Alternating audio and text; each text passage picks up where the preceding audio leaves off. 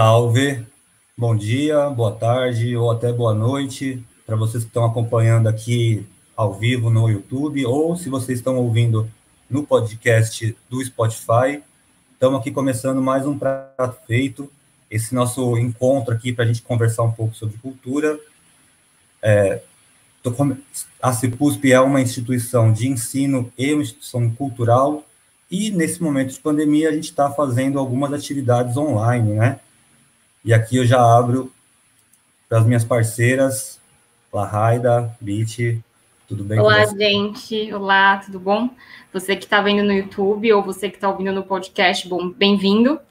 Esse é o Prato Feito. É o nosso projeto de quarentena cultural da CEPUSP. Como a gente falou, a nossa primeira temporada foram sobre as áreas de São Paulo e essa segunda temporada vai ser sobre as áreas das artes em determinados ambientes periféricos ou fora da curva. É, hoje a gente vai falar sobre teatro e a gente trouxe uma convidada super especial, a Bit, que é professora, faz artes cênicas na USP, tem um projeto no Amorim Lima e eu quero que ela se apresente melhor. Bit. Oi, prazer. É... Primeiro, obrigada pelo convite, obrigada pelo espaço para estar tá falando, né? É... E, bom, eu sou a Bit, é, tenho 25 anos, estou terminando a graduação de teatro na USP.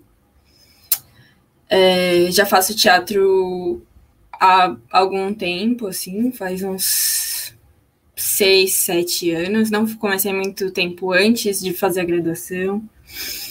É, e estou nesse projeto, passei por várias coisas, né, nesse caminho.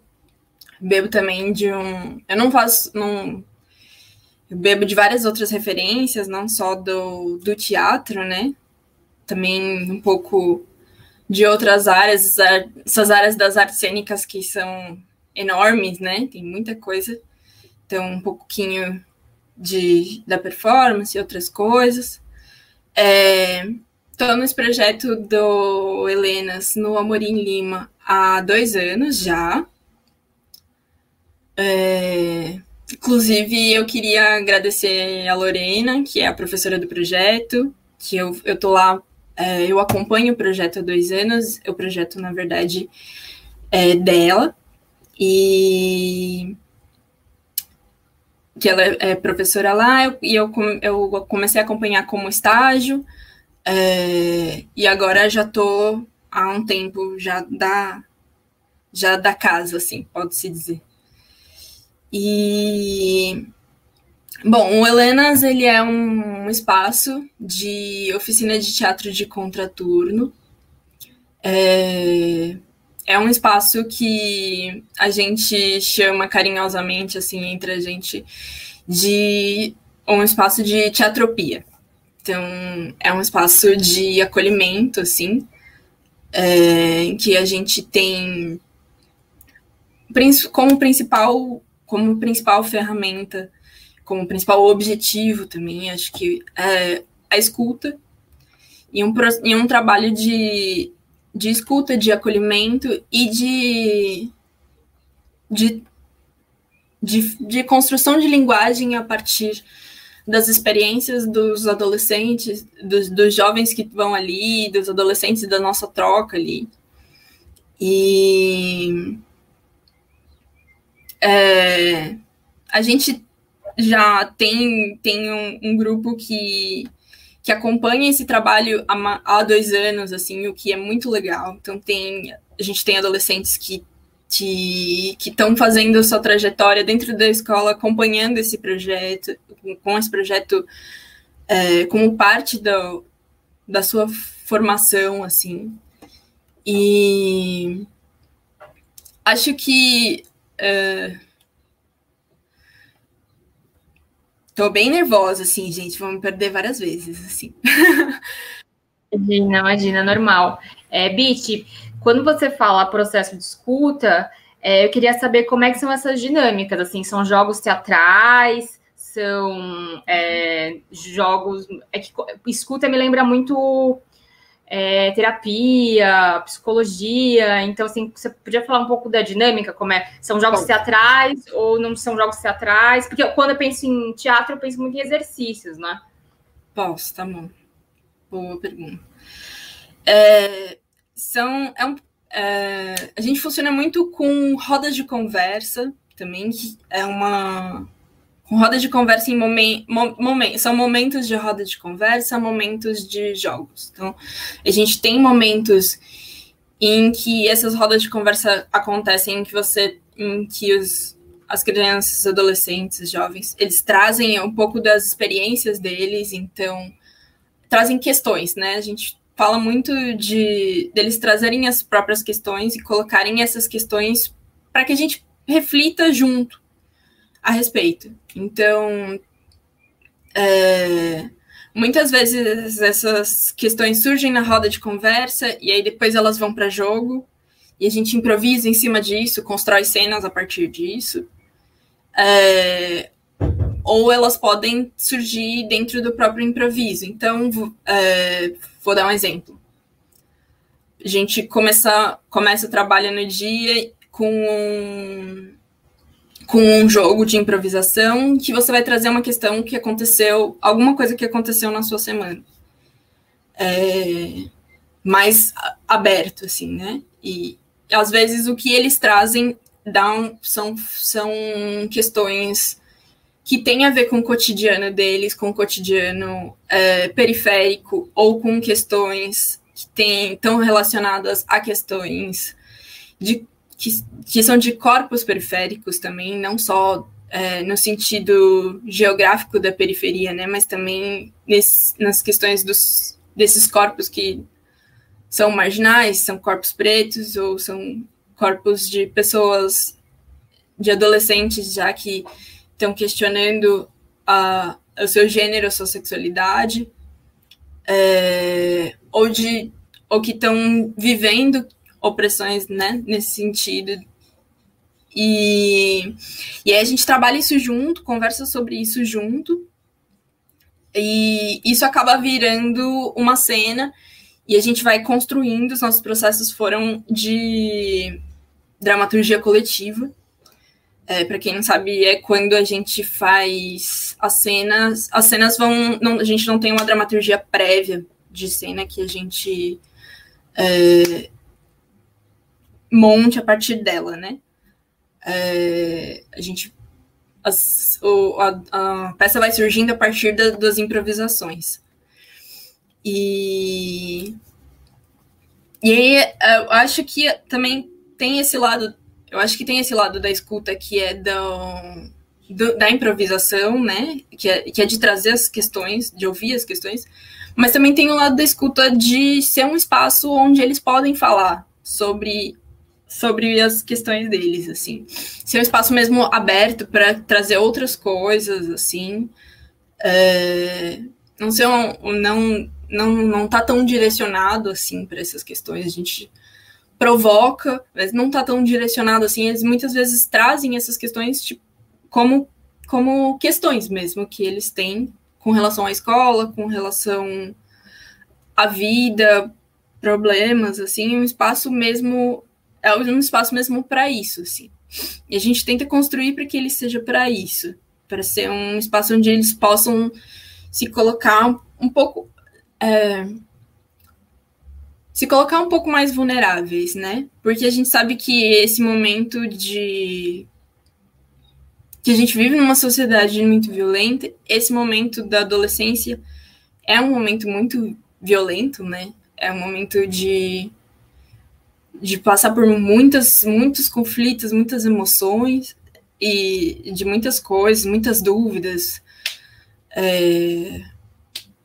E eu acho que tá um pouco nesse lugar, assim. E eu acho que o teatro, quando eu digo escuta e acolhimento, eu acho que isso já é. o teatro já tem muito disso, né? Quando a, quando a gente é, tá em um processo criativo ou tá em um processo de enfim, de mesmo na em jogos assim, a gente acaba tendo que se colocar de uma forma um pouco mais vulnerável, um pouco mais aberta. E a gente está ali lidando com as relações, com os encontros. Então, isso acaba fazendo, criando momentos de vulnerabilidade em que a gente tem que. Uh, a gente acaba lidando junto, que é uma coisa que a gente não faz na vida, geralmente, né? A gente tem, sei lá, é muito comum que você, passe por um conflito ali no, na convivência com as pessoas e deixou isso passar. Ali, se o conflito existe, você precisa lidar com ele para que a cena, para que o jogo possa rolar, é, para que a cena possa acontecer. É um, é um e isso a cena mostra, né? A gente fala muito no teatro que a cena mostra as coisas. Acho que acho que é um pouco esse espaço. Falei muita coisa, ficou um pouco confuso, mas acho que é meio isso, assim. Não. Foi ótimo, foi ótimo.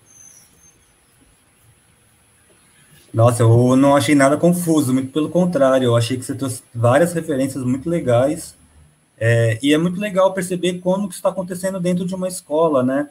É, de você ter esse espaço aí, o espaço da arte primeiro, né? A Lahaida já me falou isso várias vezes, o quanto que é subestimada a arte dentro da escola, aprendi muito isso com ela, e vocês estarem fazendo esse movimento de, de certa forma, reinserir, né? Não só vocês, mas a escola em si, e tá faz, participando ativamente dessa construção com os alunos, eu acho isso incrível mesmo. E até ia te fazer algumas perguntas a respeito da escuta, você já apresentou bastante coisa, mas não é, o quanto que isso dialoga com a arte terapia, né, e a teatroterapia que vocês é, usam, que eu acho que é um termo que deve virar um termo acadêmico em breve, mas eu queria saber um pouco como que se dá essa relação, então, no, no longo prazo, sabe? Como que vocês percebem a, o crescimento, o amadurecimento, na verdade, né? Desses educandos. E se você tiver algum caso que você queira contar, que você acha que é um caso notável, também fique à vontade.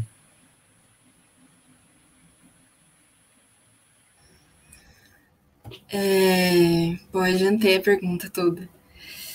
É... Bom, pensar. Vamos responder isso. É... Eu acho que é uma, eu, eu acho que é uma boa pergunta essa. Eu, eu, eu tenho, eu pensei, eu tenho mais, tem mais de uma maneira que eu posso responder. É, e eu acho que vou aproveitar então para falar algumas outras coisas que eu não falei, mas é, eu acho uh, o teatro no teatro a gente trabalha muito com, com o corpo, né? Com ver o corpo, com o corpo, o corpo está muito presente, ele é um, a nossa nosso instrumento de trabalho. Então acho que o corpo acaba falando muito na cena e, e quando eu digo na cena, eu não estou dizendo só a, a cena que a gente está acostumado de a falar, ah, isso é uma cena de teatro, então tem são duas pessoas lá contracenando, não, não é só nesse sentido de cena, a gente fala de cena tudo que é visto. Então, quando eu tô, acho que é, isso, hum, eu acho que isso influencia muito a minha visão como educadora, assim. Então, é, quando você me pergunta da mudança da, do, dos estudantes, coisas que, que dá para acompanhar. Eu acho que tem muito um trabalho também que a gente tem de interpretação, assim, é, das, da, de, o teatro como um, uma ferramenta de leitura também do mundo, assim, de, de olhar para o mundo a partir dessa, dessa perspectiva que, que dessa perspectiva de de uma leitura, né? De que você de que você tá vendo as cenas e que você pode que elas são cenas. Então que eu tô me relacionando com vocês, isso também é, um, é um, uma forma de é, também pode ser visto como uma cena. Eu também posso dizer sobre como tá sendo o meu personagem nesse momento, né? É, no sentido que a gente usa, usa máscaras. A minha máscara aqui no, no nessa live não é a minha mesma não é a mesma máscara que eu uso em casa e não é a mesma máscara que eu uso no trabalho. E a gente pode brincar com isso, assim, e, e, e, começar a entender quais são esses papéis, né? Quais são os papéis que a gente é, tem aí. Eu acho que é, pensando nisso de acompanhar os, o, de, de, acompanhar, de acompanhar ver as mudanças que aconteceram, é, tem muita coisa do, do corpo assim que a, a gente pode observar deles assim é, que, dá, que eu observo pessoas que do corpo, por exemplo, que coisas simples, por exemplo, que pessoas que estavam mais fechadas, eram mais fechadas, não tinham, tipo, não entravam num espaço de roda, assim, mais fechado, mais é, não querendo se abrir para o jogo, não se querendo tanto entrar em cena por causa de, de timidez, por causa né, de uma série de coisas assim que a gente tem que é, que nos fecham, que não são, enfim, só questões é, não são individuais, né? Tipo, que, que faz com que várias questões que são sociais, às vezes, da gente não não conseguir estar se colocar em cena, assim, não tá tão aberto, de ver pessoas mesmo desabrochando no meio, vi muitas pessoas, muitos dos estudantes desabrochando no meio desse processo, muita gente é, que muita gente que tinha muita dificuldade com a fala, com a escuta, assim, ou com a fala, é, de falar mesmo as coisas, de falar, as co falar sobre as, os, de se colocar, de falar sobre o que está acontecendo. De repente, no fim do ano, assim, no fim do processo, é, tá colocando as próprias questões, tá, é, sabe, se posicionando politicamente sobre as questões. É muito, é, foi, foi, é um processo de que envolve o corpo, envolve a relaciona, o relacionamento em grupos e que vai modificando, assim, é um processo de transformação muito grande. É, foi acompanhar todos esses para esses dois anos, assim, essas, esses adolescentes. E é muito bom, na verdade, acho que eu, é, eu acho que o mais legal é ouvir eles mesmos falando sobre eles. Assim, né? Porque de vários deles reconhecendo, assim, tipo, no começo. É, ah, eu não falava, eu não falava tanto, no começo eu não me sentia tão à vontade. Hoje eu vejo esse espaço como um espaço onde eu consigo ficar vulnerável, assim, eu acho isso sensacional. Porque é, é um espaço muito difícil de se conquistar, né? A gente sabe que, tipo, é um espaço que não tem. que muitas vezes a gente não tem esse espaço vulnerável como pessoas é, periféricas ou marginalizadas, assim, né? Como corpos. A gente não tem esse espaço de vulnerabilidade em qualquer lugar. E, e é um desafio sempre tentar se colocar nesse lugar assim de vulnerabilidade. E, e eu acho muito legal assim de, de ver essas, essas transformações. Essas transformações vão acontecendo desde esse nível daí do corpo e da voz, assim, que eu acho que é um, um jeito de falar sobre isso. E o outro é pensar no, na própria linguagem, então, que aquele vai ser um espaço que as pessoas vão buscar, às vezes, num sentido é, de. Por conhecer. Por, de buscar um, um. Buscar uma palavra ou buscar um significado de uma coisa. Então, tipo. O que, que é abuso? Ou o que, que sabe, às vezes as pessoas entram por conhecer, por saber que esse espaço, por saber que a, o grupo tem esse caráter, por saber que o grupo tem essa acolhida, e vão numa procura mais de é, trabalhar com essas, com, a, com trabalhar mesmo com essas questões, trazer questões de buscar esse espaço mesmo de de ter outras pessoas, assim, de ter um, um compreendimento maior, assim, de outras pessoas às vezes encontrar um discurso parecido com o seu. Então, sei lá. É... pensar, acho que um processo, um dos falando já mais dos processos, assim, um dos processos que para mim é mais exemplar disso que aconteceu foi o último, é, que chama processo.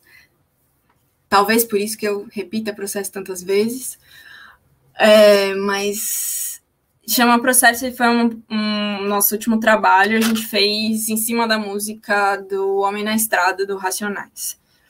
E foi um processo que a gente trabalhou muito com questões de racismo, assim. É, e no começo isso era um tabu, assim, de, de se falar. Era, era muito difícil da gente conseguir mergulhar muito mais fundo do que geralmente ia, assim. E foi um processo, foi, foi um processo árduo, assim, de, da gente e cavando as coisas, de saindo de lugares de, de lugares de estereótipos em cena, por exemplo. Então, o que, que é o que é falar sobre racismo em cena? Foi, acho que foi um pouco uh, é, um pouco disso foi o trabalho, assim, mas também falar o que, que é racismo, né? Muitas vezes, muitas pessoas ali estão tão ainda tipo tem isso não, não se fala na escola muitas pessoas estão ainda se entendendo. É, a gente teve casos, por exemplo, de pessoas que estavam se entendendo como negras ali no, dentro do grupo. Acho que foi um, um processo que o, o processo foi mostrando isso, as pessoas começando cada vez mais a conseguir se conseguir verbalizar isso, conseguir se colocar talvez algumas questões ainda que estavam em outras camadas, mas foram aparecendo ali, sabe? Então, eu acho que um dos exemplos que eu tenho, assim, de uma, de uma das alunas, é, um dos exemplos que eu tenho de acompanhar, assim, o, o, trabalho, ver mais essa mudança, foi uma das alunas que é uma, é, é, é uma aluna sensacional, assim, tipo, ela é muito incrível. E no fim do, do processo, é, desse processo de. No fim do, do trabalho, assim, a gente foi trabalhando um pouco mais essas coisas, foi trabalhando isso no grupo, mas também trabalhando isso individual, assim, né? Teve, tivemos momentos em grupo de trabalhar de improviso com relação à temática, racismo, mas também processos individuais de, com relação a essas questões mais da identidade. E daí nesses processos mais individuais, é, uma das meninas acabou desenvolvendo um monólogo, assim. E eu acompanho ela desde o do, do primeiro ano que eu estava lá. E, e foi um, um, foi um momento, assim, que eu, é, ela coloca como um momento de desabrochar, assim, eu acho. E é um momento que elas conseguiu processar, colocar. É um, o monólogo dela é lindo, cara, é lindo, é muito, é muito bonito. É um dos textos mais bonitos que eu já vi, assim. E de conseguir. É, eu acho que esse espaço foi importante nesse sentido de, de ser uma ferramenta, assim, sabe? De, de conseguir é, ser um, um suporte de acolhimento, um espaço onde isso seria possível né, de uh, um, ser um, um, espaço de é, é acolhimento a palavra, não, não, acho que é isso. Sim, sim. É muito bacana, bicho, como você narra um, um lugar seguro nessa fase complicada da adolescência, né? E falando, para quem não sabe, o Amorim Lima fica no Butantã, uma parte tem uma comunidade ali que é a Remo, e parte do, dos adolescentes, né, que a gente vê se colocando como marginalizados ou marginalizados, não tem uma boa estrutura familiar, por conta de milhares de coisas. Então, nem sempre a casa ou a família é um lugar seguro, né? Ter a escola como esse ambiente seguro ou esse ambiente de confiança com adultos ou com quem eles podem conversar, se abrir, se reconhecer, é, é, é mais que terapia e mais que educação, mais que pedagogia, né? É quase como vocês estão fazendo também um trabalho de segurança familiar, de segurança para o jovem, adolescente, para adolescente. É, é, muito bacana, porque às vezes a gente vê esses projetos e a gente fala, ah, é, ou não serve para passar no vestibular, ou não está ensinando uma pedagogia, mas às vezes tem a base desse projeto, o adolescente não tem estrutura para se planejar para um futuro, né? Tipo, isso que, isso que eu falei, é um lugar seguro, isso é importante. A gente tem a escola como um lugar onde rolam denúncias, por exemplo. Tipo, um lugar onde a criança consegue denunciar algum tipo de abuso, algum tipo de é, sofrimento. E é muito bacana vocês criarem esse espaço de, de compartilhamento, assim. É, é muito massa. A minha pergunta para você, parabéns. A minha pergunta para você, Bit, é a seguinte: a gente tem o projeto da escola, né? Ele vem junto com o projeto da igreja, um projeto de colonização. É uma instituição estamental, uma, uma instituição do Estado que ela promove enquanto lugar onde a gente vai ensinar o que é cultura, o que é um cidadão de bem, o que é aceitável e o que é o modelo, não só de, de matérias a se conhecer, né, no sentido cognitivo, mas ela também estrutura e fala o que é reconhecível e o que é aceitável num conjunto instrumental de subjetividade, que é um pouco o que você estava falando também. A escola é, é antes da, do que a gente entende por justiça, né, por lei. A escola ensina a gente num processo de falar, você tem que ser este cidadão para você não ser preso. Então, assim, a gente vai passando por várias etapas do Estado. Você nasce, aí você tem que estar numa família, você tem que ser batizado, você tem que ir para a escola. A escola, ela é, é, talvez não como espaço, né? Mas como ferramenta modernizante, te molda, te molda os seus valores, a sua ética, a sua moral, é, se reconhecer como cidadão, o que é cultura. Daí você está pronto para ir para a sociedade e respeitar o que foi ensinado na escola para uma justiça estatal não te prender, ou enfim, não por acaso a escola e a prisão são é, lugares inventados no mesmo lugar, tem o mesmo tipo de arquitetura, esse mesmo panótipo da observação, da espionagem, é, da entrega do dedo duro, enfim, a escola em si, como estrutura, é um lugar é, muito problemático, né? Como qualquer instituição de ensino, qualquer instituição que a gente tem que colocar as amarras para a pessoa se tornar um cidadão. E você está criando um lugar para você estar tá, é, retransformando esse espaço como um espaço seguro. E eu que a minha pergunta é como é que você consegue fazer essa mediação, né? Até que ponto esse projeto modernista de colonização de corpos, de colonização de subconsciente, de subjetividade é, se coloca e até que ponto esse projeto vai, assim, vocês estão ressignificando esse espaço da escola? Existe um lugar de ressignificação dessa instituição? É possível, visto que é uma instituição é, estatal, a gente sabe que o Amorim Lima é um ponto fora da curva, né? Durante as ocupações, é, teve muito mais destaque na mídia do que as outras escolas de periferia. É, isso tem muito a ver também, que é uma periferia no Butantã, né?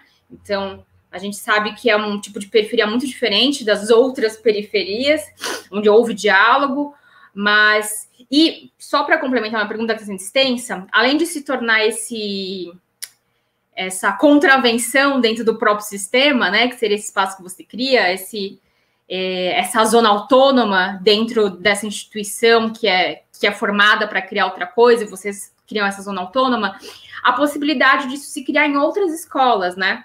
Que é isso que eu estou falando, é uma escola é, quase que modelo político, Amor em Lima. É, será que a gente consegue, com, com, que abertura esses alunos têm, né? Como é que seria uma estratégia em outras escolas aqui da periferia, onde os alunos chegam muito violentos, muito maltratados, é, com a figura do professor, com uma figura da escola, que é como a figura da polícia mesmo, por conta de todos essas, desses lugares comuns que a escola e a prisão têm. É, como é que a gente conseguiria fazer isso? Claro que eu estou perguntando assim, é, como é que foi o dispositivo de vocês, né? Não vai funcionar para todos os lugares, mas qual você, por ter dois anos de experiência, acharia um dispositivo válido para essas outras, para isso se ramificar em outras escolas? Se ficou muito extenso, você avisa, que aí a gente vai fazendo a pergunta por partes. Tá, beleza. Vou tentar. Se eu esquecer alguma coisa, a gente volta também. Vamos, ah, legal. Vamos falando, tá? É... Bom, primeiro você falou um negócio que eu acho que é importante, que eu esqueci de falar no começo, que é essa coisa, que é situar o Amorim, né? É... Eu acho que é uma parte importante do, da conversa que o Amorim é realmente uma escola. É, para quem não conhece, ele é baseado numa escola, em um sistema que não é daqui do Brasil, é um sistema da Escola da Ponte. E lá uh, a gente, lá a escola acredita muito na construção de autonomia dos alunos, num sentido de que eles podem é, aprender também sem ter o, o, professor com essa figura central, assim, tem uma dinâmica de grupos de estudo. Então, respondendo já um pouco a sua pergunta, é, eu acho que o Amorim tem um, um facilitador no sentido de já ter estruturado um, uma noção de, do que, que é essa roda de conversa, principalmente, do que é que esse espaço de, de diálogo e de conversa já é muito institucionalizado dentro do próprio Amorim. Assim. Isso, isso é uma coisa que, de fato, é um. Isso, isso já está no corpo dos alunos, né? É bom informar também que o Amor em Lima, assim como a Escola da Ponte, é uma escola pública, né? Isso, sim. Porque a gente tem vários modelos de educação de escolas construtivistas paulistas que a mensalidade é imensa, enfim. Sim. Então é muito bacana e é muito politicamente propositivo ser uma escola pública. Sim. E ele não, não é, ele não é o único. Tem o Amorim e tem mais uma escola que fica ali na em Cotia, né? Não, no sul, na zona sudoeste, ali esqueci como é que chama. Eu vou lembrar daqui a pouquinho eu já falo. Tudo bem. É, mas, bom, tem, tem um pouco isso já. É, eu sinto que isso faz muita diferença para o grupo funcionar. Assim.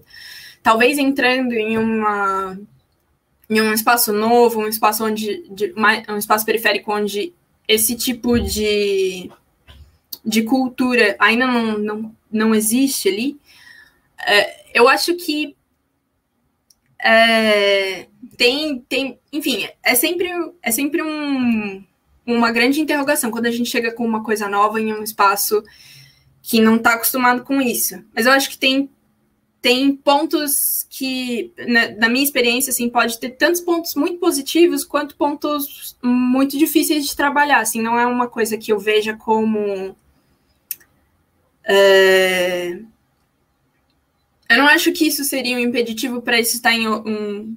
Para essa, eu acho que essa experiência funcionar, poderia funcionar muito bem em escolas periféricas, talvez, assim, sabe? Mas talvez fosse um processo para entender o que, que é esse espaço de escuta, de ouvir o outro, de é, esse espaço de, de respeito pela, pela, pela fala, assim, mas também pode ser, pode ir para um outro caminho pode ir para um caminho de, putz, é muito legal, é um espaço onde eu falo, assim. Porque a verdade é que dentro da sala de aula, geralmente, é... eu, não, eu não falo, tipo, você não fala sobre você, você não fala sobre o seu dia, assim, né?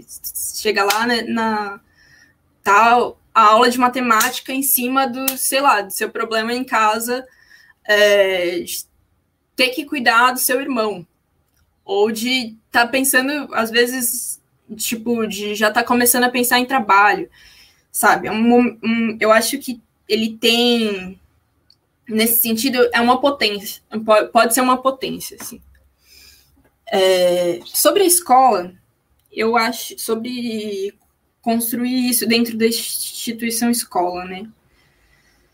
É, eu acho que eu acredito muito eu acho eu concordo com você com, com relação a, a escola, assim, eu acho eu vi ela muito, por muito tempo como um espaço é, de muito. Eu vi muito mal a escola, assim, acho que tive uma relação muito difícil com ela, assim, é, por ter passado também pela escola pública, acho que também tive momentos em que eu é, pensei, putz, quero estar tá lá para fazer um trampo massa dentro da escola pública, é isso que eu quero. Também tive momento, também, mas também entendo é, esse, também tem esse momento de tipo pensar que aquele é um espaço muito muito difícil de construir esse tipo de abertura e esse tipo de relação que é o que eu acredito. Mas eu acho que eu tô num. Eu entendo num. Acabei entrando num lugar, assim, para mim, pelo menos, que é de tentar acreditar nessas brechas, de precisar acreditar nessas brechas assim que a gente pode é, cavar dentro da escola como educador, sabe? Tipo, e pensar e, e talvez se, pro, se propor a criar esses espaços assim. Eu acredito muito tipo nessa em construir brechas que, que a gente consiga fazer isso e Calma aí. Pensar. A, a então, tá. você respondeu, sim, é. você respondeu. Eu acho que uhum. é, talvez usando outros termos, a gente fala muito de hackear esses espaços. De, uhum. Sabe? De pensar que é um espaço, sim, que ele tem todas essas questões. E eu não acho que o Amorim, por exemplo, por ser esse ponto fora da curva esteja isento dessas questões, por exemplo, assim, né? Acho que uhum. a gente, a gente, é, a gente passou por várias questões de conflitos por tratar dessas questões mais é, tabu, ou às vezes por tratar, mesmo falar da, questão periférica, que talvez já fosse uma, já seja uma questão que talvez fale já tenha um pouco mais de conversa lá dentro, mas é, tratar de uma outra maneira, né, que, que, que é essa de, dos próprios alunos falando sobre si, é, ou de, de deixar isso tão escancarado, porque muitas vezes a gente, e, e porque falar sobre si eu acho que até tem lá, mas é, a gente teve muitos conflitos com, com o grupo, assim, com o grupo dentro da escola, passamos por processos de conflitos com, com, com os pais ou com, com a própria escola mesmo.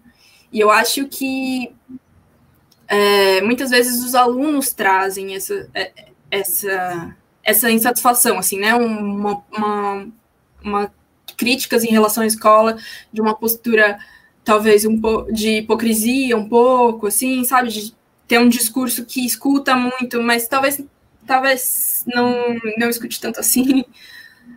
É, sim, eu sim. Acho, não, então, não acho que o que. Eu acho que o Amorim não está isento dessas, dessas coisas estruturais por ser um ponto fora da curva. Assim. Acho que a gente enfrenta também muitas dessas questões. E acho que não sei, não sei se faltou alguma parte. Não, não, respondeu sim. Henrique, você quer falar? Não, eu achei muito legal essa ideia de procurar as brechas, né? Tem, já, dialoga muito com um termo que eu tenho ouvido muito, que é o tal de pedagogia da fresta, que é justamente isso, assim, às vezes tem essa questão de o aluno, ele, principalmente na escola pública, ele já está esperando justamente o panótipo, o controle, e ele já vai pronto para resistir a isso. E aí, às vezes, você rompe essa expectativa dele e aí ele se abre muito fácil também, porque ele identifica ali um espaço não só de segurança, mas um espaço coletivo uhum. em que ele tem outros alunos, uhum. né? Eles são a maioria sempre, isso é muito Sim. louco a gente pensar na escola também. E eu acho que a arte potencializa ainda mais esse encontro, né? Como vocês falaram, o Amorim ele é um ponto fora da curva e ele está trazendo aí um, um modelo de pedagogia que é europeu também, que é baseado num mundo ideal europeu, né? E mas ao mesmo tempo, também, quando ele chega aqui, a, o cotidiano acho que transforma, né? E a gente vai colocando, imprimindo essa vocês vão colocando essa identidade, assim, e, tipo, quando eu ouço, por exemplo, que O Homem na Estrada, que era uma música importantíssima na minha geração, está sendo ressignificada para a geração deles, assim, isso é incrível, eu acho. E até fica uma curiosidade de saber a faixa etária desses alunos e se é uma faixa etária única ou se vocês misturam. Mas é só Fundamental essa dúvida bem pontual mesmo. Fundamental 2, assim, do. Acho que é 13 ao 15, mais ou menos. E às vezes a gente tem um pessoal que que sai da escola e vai para o fundamental e vai para o ensino médio e volta para ter os encontros. Mas acho que é isso, não passa dos 16 anos, mais ou uhum. menos. E, Bit, é, é narrado pela escola algum tipo de melhora desses alunos a partir de entrar no grupo, uma melhora pedagógica, uma melhora de comportamento? Ou vocês, vocês têm essa, esse retorno? E eu queria saber também como é que isso muda no seu trabalho, né? Eu não sei se você não, você não falou para a gente se você quer ser professora, se você está ah. fazendo pedagogia, e se você pretende dar continuidade, tipo, como é que estagiar e fazer esse projeto aí pode ter mudado também o seu, o seu trajeto, né? Tá, tá. É, da escola, eu não sei te responder a, direito, eu acho. Assim, essa coisa do esse retorno, não sei te dizer. Preciso. É uma coisa que preciso perguntar. É, eu não sei mesmo, sim. Mas eu tô fazendo licenciatura em teatro, então já, já tinha intenção, eu já tinha intenção de dar aula. É, eu gostaria muito de. Eu tenho muita vontade de atuar na, na área de artes, não só tão fechado para a área de teatro. É, pensar também esses outros caminhos, né, das artes cênicas que eu acho que isso é uma coisa legal de falar, assim, né? A gente fala de teatro, teatro é uma, é uma visão também europeia da, da coisa, né? A gente tem no... O Brasil, por exemplo, é um país muito referência do circo, a gente tem um trampo de circo muito forte, muito. Não sei se pode falar palavrão aqui, meu Deus. A gente tem um trampo muito forte de circo. É, tem enfim, tem, tem outras áreas. Pensar que, né, a, a, a gente. As artes. A gente não, não, Esse teatro que veio da Grécia, assim. É, essa história de que o teatro veio da Grécia é uma história também narrada é, pelos europeus, né? Tipo, então temos outras referências daí das artes da cena que não são essa, é, esse teatro, teatro mesmo. E, mas eu, eu, tenho uma, eu tenho uma pesquisa pessoal, assim, há um tempo, que diz respeito a afetos. Era uma coisa que eu queria falar lá no começo, eu acabei perdendo. É, que a minha pesquisa é sobre é, amores não hegemônicos e afetos não hegemônicos, assim, os afetos marginais, pensar, eu, pensar isso e pensar pensar como eles se dão, assim, essa questão, acho que acabei falando de outro jeito, assim, mas essa questão do acolhimento, como a gente não tem, a gente passa por muitos processos de é, rejeição, de abandono, de tanto na, né, em, na família quanto em, em relações de preterimento, né, uh, muitos corpos, que são os corpos que passam por isso. Acho que isso é uma, é uma coisa que é minha também, assim, do meu processo. É, eu sou uma pessoa bi e acho que também uma coisa que é legal, talvez, de falar, tipo, o Amorim, o processo do Helenas, né? O grupo do Helenas foi o primeiro grupo em que eu atuei como educadora, em que eu consegui falar sobre isso, né, falar sobre é, sobre a minha identidade, tipo, tá aberta, né? Foi um dos primeiros, mas também foi muito marcante para mim é, o, o, que, é, o que era estar tá sendo acolhida ali, porque também era um, um momento de, de construção de identidade para eles, e era um momento também de construção de identidade, tá sendo ainda, né? Não acabou. Mas um momento de construção de identidade como educadora, assim, tipo, conseguir pensar sobre isso. E acho que me marcou muito nesse sentido, assim, como um, um de pensar como marcou, me marcou muito de pensar que, o como eu quero uh, essa visão de, de educação, de pedagogia, que não é uma visão nos, é uma visão de construção de autonomia, né? E há uma visão de olhar para. Acho que tem muito de pedagogia do oprimido, assim, também, né? De olhar para essas, essas questões, para essas diferenças e tornar elas. É, fazer delas uma potência, né? Acho que, tipo, acho que me, e, e uma pedagogia do afeto, assim. Eu hum. não gosto muito desse nome porque ele é muito mal interpretado, mas no sentido de que. É, de ver esse afeto como político, assim, sabe? De Sim. pensar que a gente consegue fazer. pensar a educação é, contra esse, contra todos os discursos de ódio que nos são impostos e tipo a gente consegue pensar em educação para construir algo diferente, assim, acho que pensar algo diferente. Tá. Bit, é, te perguntar aqui uma coisa. É, a gente sempre tem a noção de que precisa de muito pouca coisa para o teatro acontecer na escola, né? Tipo, ah, basta ali um palco ou basta um tablado, a gente senta em roda, faz a conversa e faz as cenas. É, e a gente sabe que a, as coisas estão saindo. Até o Fundamental, dois anos da pessoa entrar no ensino médio, né? Tá certo isso.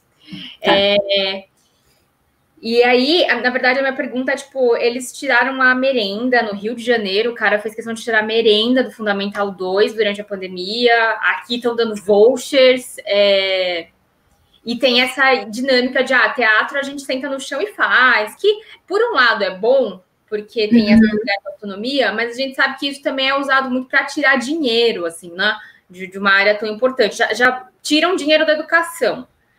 É, teatro dentro da educação, então nem se fala, assim, é tipo quase inexistente. Eu queria saber como é que vocês lidam com isso no grupo, assim, como é que tem dinheiro para o teatro, como é que vocês conseguem manter o grupo, você falou que tem certos patrocínios, tipo, como, como isso acontece, assim, e qual é o mínimo para um grupo de teatro se manter, assim, com, com ideal dentro de uma escola? É, bom, a gente não tem patrocínio do, no teatro, o patrocínio vai para outros programas dentro da escola, o teatro não, não tem. A gente. é, a gente costuma brincar um pouco que a gente está meio, meio brincar meio literalmente no meio do pátio, porque é, é isso, a gente faz o, o, os nossos encontros no pátio da escola com o recreio acontecendo ao redor. É, então, para quem conhece a Morim Lima, isso é meio comum, assim, não é uma coisa fora de série, mas é, é, é acho que pensando, não é o ideal, né? pensando no, em coisas mínimas, assim, tipo, o ideal seria ter um espaço realmente em que você consegue é, é, ter um, um, uma certa. Você consegue se ouvir minimamente. Sim. Né? É, seria muito incrível. É muito difícil a gente ter um espaço de teatro, é muito difícil ter um espaço de teatro dentro de uma escola, né? É, eu trabalho em um outro projeto numa escola aqui na Zona Sul, que é onde eu moro, que é, acho que foi a primeira escola pública que eu entrei que tinha literal, tinha realmente um espaço de teatro. Então isso é muito difícil, assim, né? Ter, ter estrutura, estrutura de estrutura de luz, por exemplo, é uma coisa que a gente uh, poderia brincar pode brincar com, com a cena, assim, mas muitas vezes as crianças acabam nem tendo contato com isso. Vai ter contato com o Luiz só na, se for apresentar é, em um outro lugar, assim. A gente apresenta muito no Céu Butantan, lá tem uma estrutura de teatro, os céus de um modo geral, né? Tem uma estrutura de teatro bem mais legal, bem mais interessante. É, que, o que dá uma ajuda incrível se você está fazendo para você tá fazendo a coisa, assim, né? É, mas acho que uma coisa que já aconteceu, que eu já vi acontecendo, que não chegou a acontecer neste grupo, mas eu já vi acontecendo, é a gente tendo dificuldade de transporte. De... Então, se o, o nosso teatro, no caso, é de contraturno, ele acaba, ele acontece logo depois da aula, então não, não tem tanto esse trabalho, se, né? Se de deslocamento, de ir para casa e voltar. Mas se, se, a criança precisa ir para casa, voltar, almoçar e depois voltar para a escola, é, o ideal seria que a gente tivesse uma renda que pudesse ajudar nesse deslocamento, sabe? Por uhum. exemplo. É, mas isso a gente não tem. Uh, acho que falei do espaço, equipamentos E diagrama do passe livre. É, passe permanência. É, essa coisa da, me, da, da, merenda também influencia né, nesse conjunto assim de permanência, né? Tipo, se, a, se, a, se as crianças não conseguem comer na escola, elas precisam comer na rua. E Sim. nem todo mundo consegue, né? Eu já vi criança sem comer para fazer o grupo de teatro, para poder ficar, de não comer direito. Acho que é. tem várias coisas assim que, enfim, que são estão um pouco nesse lugar. Não sei se eu respondi direito, mas Respondeu, acho que. Sim, respondeu. Na CEPUSP a gente passa pelos mesmos problemas de transporte, acho que é um problema estrutural da educação, de comer, de ter uhum. que passar o dia inteiro no cursinho, a galera de sábado, etc. Falta 10 minutos para acabar a live. É... Era bom a gente fazer a nossa pergunta final tá. para você. É a pergunta final que a gente sempre combina para o nosso convidado, que é de qual é o ingrediente principal, no seu caso, do teatro ou do grupo de teatro na escola para a periferia, Mari. Tá. É, então, eu vou falar que eu fiquei quebrando a cabeça com essa pergunta, me fez quebrar a cabeça, assim. Que eu fiquei pensando muito sobre o que, que ela traz, né? Essa coisa do teatro para a periferia, tem muita gente que, que pensa no, nisso como uma coisa, como um teatro que é, é feito para a periferia num sentido de público, num sentido de nicho, como um mercado, assim. E acho que não é muito bem a nossa pegada, assim, mas pensar. É, mais pensar nessa coisa da. Eu tentei pensar mais nessa coisa da linguagem do teatro, o que, que ele tem, que ele. É, ou das, das artes cênicas, assim, que tem, que pode ser uh, uma ferramenta, né? Um, um espaço. É, pode ser uma ferramenta para pessoas periféricas, para periferia. E aí, pensando mais nesse sentido, eu acho que é, eu acho que a escuta é um. Acho que a escuta, essa coisa do, de poder trabalhar coletivamente, é, alguma uh, né, lidar coletivamente com, com as questões, ter um espaço de acolhida, um espaço é, de encontro desse é um eu acho que está um pouco nesse lugar assim de da acolhida, da escuta, é, de encontrar a identidade de, né, de construção de identidade, construção, essa construção um conjunto, assim, nos discursos. Eu acho que é isso, assim, é um espaço. Eu acho que é um espaço. De, eu acredito no teatro como um espaço de encontro e como um espaço de possibilidade de, de escuta e de construção de linguagem conjunta, assim. Acho que a gente pode fazer dele isso, assim. Acho que ele, ele não, não necessariamente ele é, é só dele, mas eu acho que tá meio nesse lugar. Acho que é isso. Foi ótimo, foi ótimo. Henrique, você quer falar alguma coisa? Não, eu só queria dizer o quanto que passa rápido e o quanto que eu fico pensando, às vezes, em outras perguntas e me seguro porque eu não queria, né? Mas eu gostaria muito de depois a gente poder, você trazer todas essas referências que você falou, tá. a gente sempre coloca nos comentários, então é sempre uma forma também da gente ampliar aí, né? E acho que agradecer demais, assim, demais mesmo você ter topado essa conversa em cima da eu hora.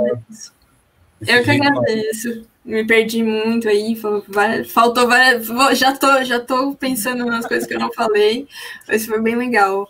Não, mas é isso, eu acho que a gente gosta, eu pelo menos fico muito feliz quando a gente deixa a ponta solta mesmo, que é para o pessoal ficar instigado e ir assim. Então, vão procurar saber o que é o Amor em Lima, Vamos procurar saber como que é esse teatro, tão, é, essa forma de teatro que vocês fazem, que não é o teatro convencional, não é? E agradecer mesmo também a Lorena que apareceu aqui, a professora Débora, Sandro, Salve Quebrada, todo mundo que apareceu nos comentários, Sarau Segunda Negra, Coletivo Ocupa Pinheirinho, agradecer demais aí atenção. Lá, e se você quiser falar, fica à vontade. Agradecer a todo mundo que veio ao vivo aqui na live, quem for ouvir o podcast. E, Bit, é, obrigada por ter vindo. Eu acho incrível o seu projeto. Eu acho que é um processo de sensibilização é, importante, por isso político. É bem bacana. Eu queria que na minha escola tivesse tido isso. Eu acho que todo mundo que está ouvindo ou vendo a live ficou com essa impressão de, putz, eu queria ter tido isso no colégio. É... E obrigada, e obrigada por fazer esse trabalho também, né? Porque a gente sabe que trampar na escola pública, é, fazer esse trabalho de sensibilização, criar um espaço seguro é uma coisa que demanda muito da gente que é professora, assim.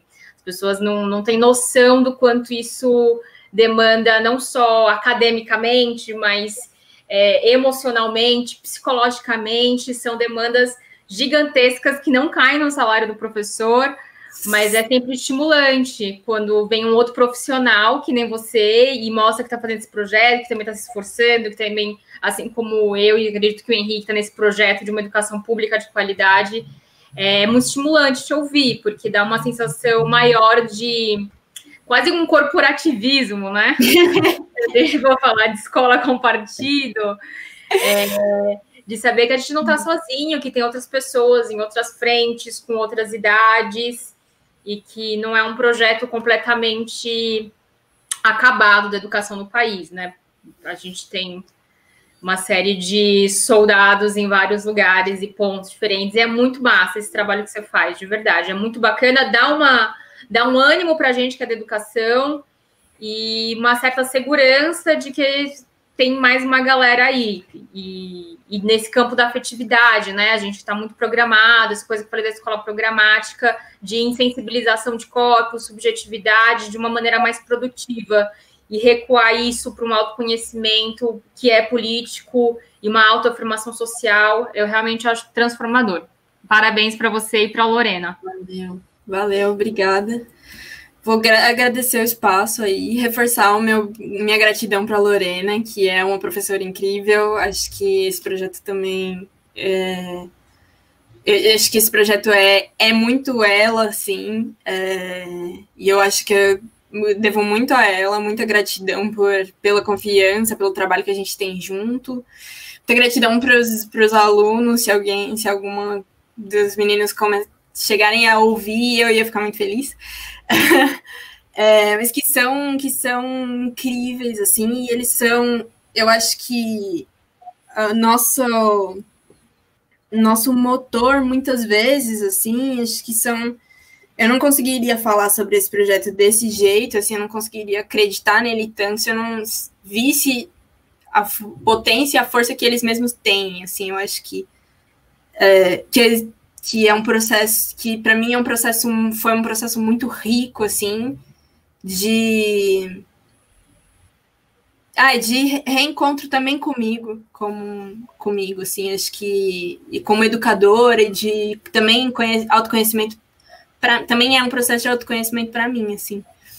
E aí muita gratidão por esse espaço para vocês. Valeu a acolhida e foi muito legal conversar. Tava muito nervosa, me senti muito bem. Muito obrigada. Que muito bom, bom. que bom. Muito bom. É, então, Fia, é isso. Eu acho que, que seus alunos vão. Estamos juntos, assim, estamos é, juntos. Acho que isso que você falou, assim, de, de encontrar outras pessoas, estar junto, de ser um. de se entender como um construção coletiva, né? Também, tipo, estamos juntos, acho muito. Acho também tá sendo, tá sendo importante, assim, estou processando ainda as coisas aqui. Acho que tá. Foi, foi bem legal, assim, para mim também. Valeu. Ih, acho que caiu. Travou. a gente vai dar o, o adeus ou até mais sozinhas. Eu queria falar para a galera que acompanha o Prato Feito aí, que semana que vem tem mais. A gente só tem mais dois encontros, se eu não me engano, um de arquitetura e um de literatura. E voltou, Henrique? Voltou. Sempre aquela surpresinha, aquela emoção no final, assim, né? Minha conexão ajudando. Mas eu Tinha parado na pose de despedida já. Gente, muito obrigado mesmo. Sarah, você que estava falando, eu não quero também. Acho que eu cortei você, né? Não, não, eu tava só convidando a galera para semana que vem. Então, semana que vem vai ter mais, mesmo horário, meio-dia, sexta-feira, estamos aqui. Valeu. Confiram lá no podcast. Valeu. Obrigado, gente. Um grande Obrigada, beijo. gente. Obrigada, valeu. Muito massa.